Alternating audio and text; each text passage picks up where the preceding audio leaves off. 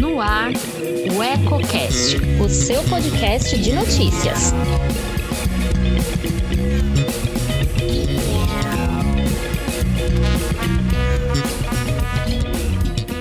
Olá, eu sou Elton Laude e começa agora mais um Politicando, que toda semana traz alguns pontos e contrapontos da política em Lençóis Paulista e região. Quer saber o que está dando o que falar nos bastidores? Fique comigo.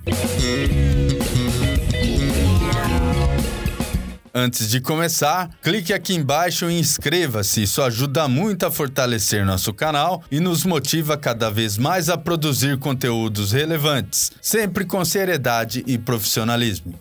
O programa de hoje é dedicado à transparência, que é o mínimo que se espera de quem pretende concorrer a algum cargo eletivo.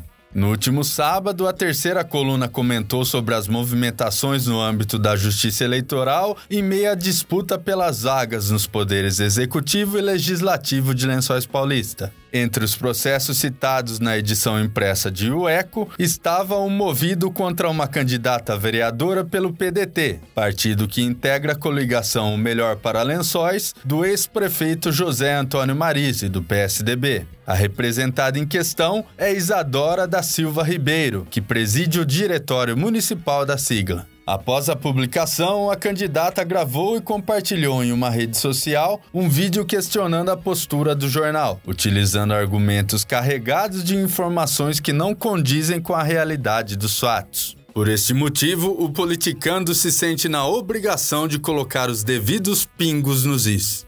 A candidata diz que o ECO alega uma suposta inconsistência de dados em seu requerimento de registro de candidatura, o que não é verdade. O jornal acompanha os desdobramentos da corrida eleitoral e apenas exerce o seu papel de imprensa, dando publicidade a informações que já são públicas, mas acessíveis a poucos eleitores.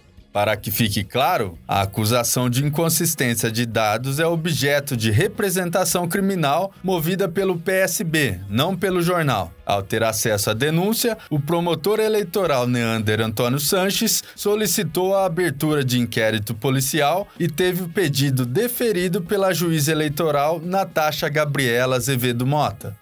Para quem pegou o bonde andando, vale uma explicação mais aprofundada sobre o caso. Segundo apurou a reportagem de O Eco, Isadora Ribeiro foi acusada de apresentar informações divergentes sobre sua escolaridade, o que posteriormente foi possível confirmar em consulta a documentos aos quais todo cidadão tem acesso.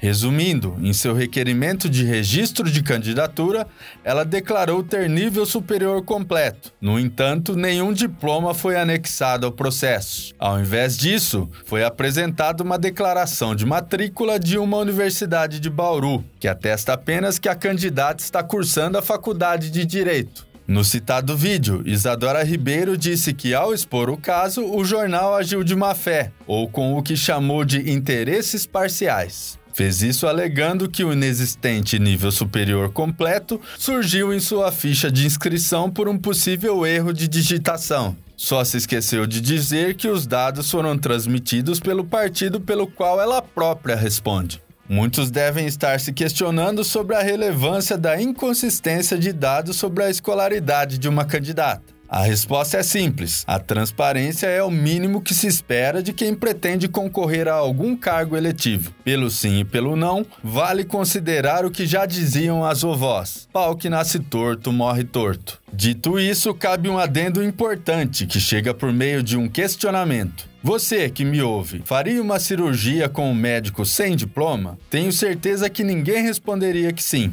Ao que parece, a candidata também tem a mesma convicção e por isso também é acusada de fazer uso político de tal consideração. Com a referida frase, ela estaria sugerindo que o eleitor deveria escolher um candidato em razão de seu grau de instrução, como se um diploma universitário fosse garantia de bons serviços prestados. Para o PSB, mesmo sem o desejado canudo, ela estaria se amparando em um nível superior para se mostrar apta a ocupar uma vaga no legislativo local. Não é preciso ter nenhum diploma universitário para concluir que a única certeza que se tem é que uma pessoa formada em direito está preparada para ser um advogado. Uma pessoa formada em psicologia está preparada para ser um psicólogo. E uma pessoa formada em odontologia está preparada para ser um dentista, e assim por diante.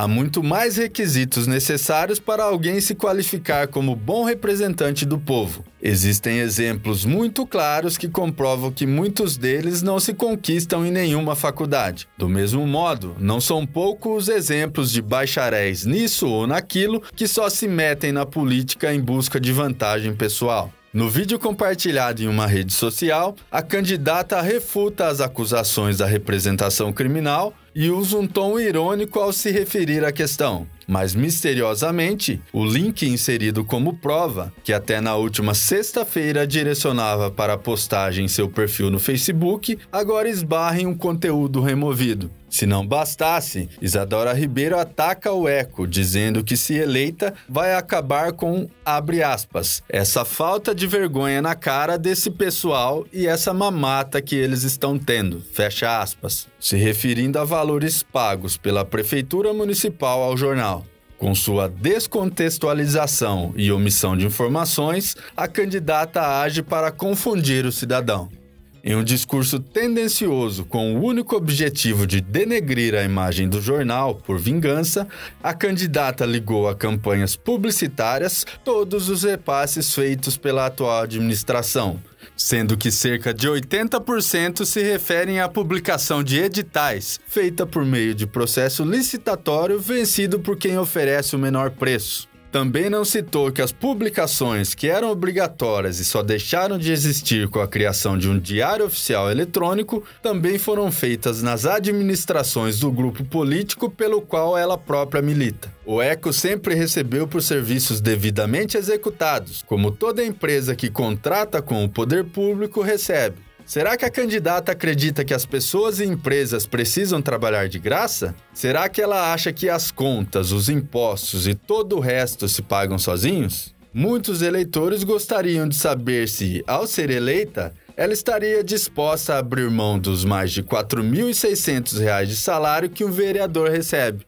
Para finalizar, voltando ao tema central do caso, que é a representação criminal movida pela suposta inconsistência das informações prestadas pela candidata, fica uma pergunta: é possível que tenha havido um erro de digitação por parte da aspirante a vereadora ou de alguém de seu partido? É claro que sim. Da mesma forma como é possível que tudo não passe de uma manobra premeditada, que estamparia em sua testa a má fé da qual acusa este jornal. Para quem deseja saber o fim dessa história, o assunto virou caso de polícia e agora cabe à Justiça Eleitoral chegar à conclusão com base nos apontamentos do inquérito policial.